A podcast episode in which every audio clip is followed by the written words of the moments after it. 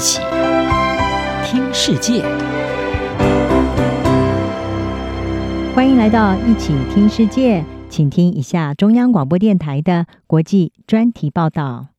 今天为您播报的是“一带一路”国家现债务陷阱，中国撒币反成纾困救星。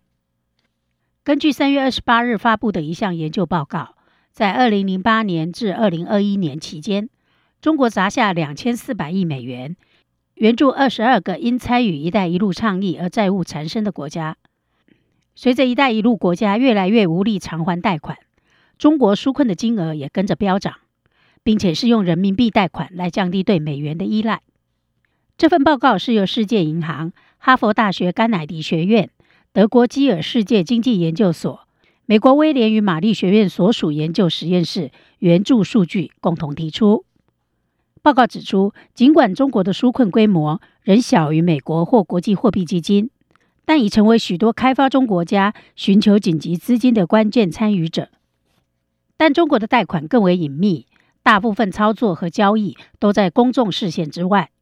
这反映了世界金融体系变得较不制度化。透明度降低，中国央行并未披露与其他外国央行的贷款或货币互换协议的数据。中国国有银行和企业也没有公布向其他国家贷款的详细资讯。报告的共同作者帕克斯表示，需要更多的研究来衡量中国纾困贷款的影响，特别是中国人民银行管理的大型货币互换协议。北京已建立一个新的全球跨境纾困贷款体系。并以不透明和不协调的方式进行。中国的纾困贷款主要集中在中等收入国家，占所有贷款的五分之四，主要是因为他们对中国央行的资产负债构成威胁。低收入国家则常常被提供宽限期或贷款延期。报告指出，二零一零年中国海外贷款组合中只有不到百分之五是支援陷入债务困境的国家，但到了二零二二年，这个数字飙升至百分之六十，反映出北京加大救援行动的力度。在许多“一带一路”计划回报不如预期之下，已渐渐放弃基础建设投资。中国大多数贷款是在研究的最后五年期间发放的。在两千四百亿美元的纾困贷款中，一千七百亿来自中国人民银行的货币互换协议，另外七百亿美元则是由中国国有银行和企业借出。报告发现，大多数从中国货币互换协议获得资金的国家都深陷金融危机。COVID-19 疫情加剧了这些问题。例如，阿根廷在与债务奋斗几十年后，于二零一四年和二零二零年违约。随着外汇储备减少，巴基斯坦的货币崩溃。斯里兰卡也在二零二一年向中国借钱。隔年，经济和政治危机爆发，燃料和药品等基本商品实施配给。人民走上街头进行暴力抗议。中国的纾困并不廉价。研究指出，中国人民银行要求的利率为百分之五，而国币货币基金纾困贷款的利率为百分之二。报告作者之一、前世界银行首席经济学家莱恩哈特表示，中国最终是在拯救自己的银行，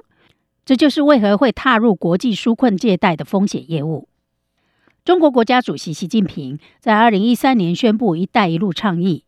被视为中国迅速崛起为全球大国的延伸。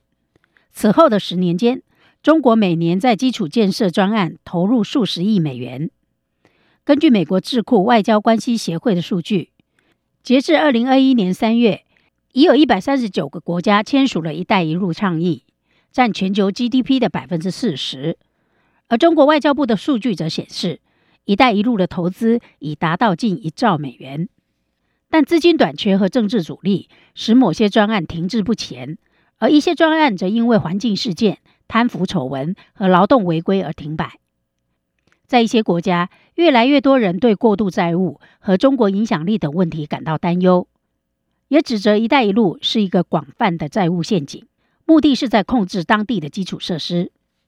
自二战结束以来，国际货币基金与美国一直是各国纾困贷款的主要来源。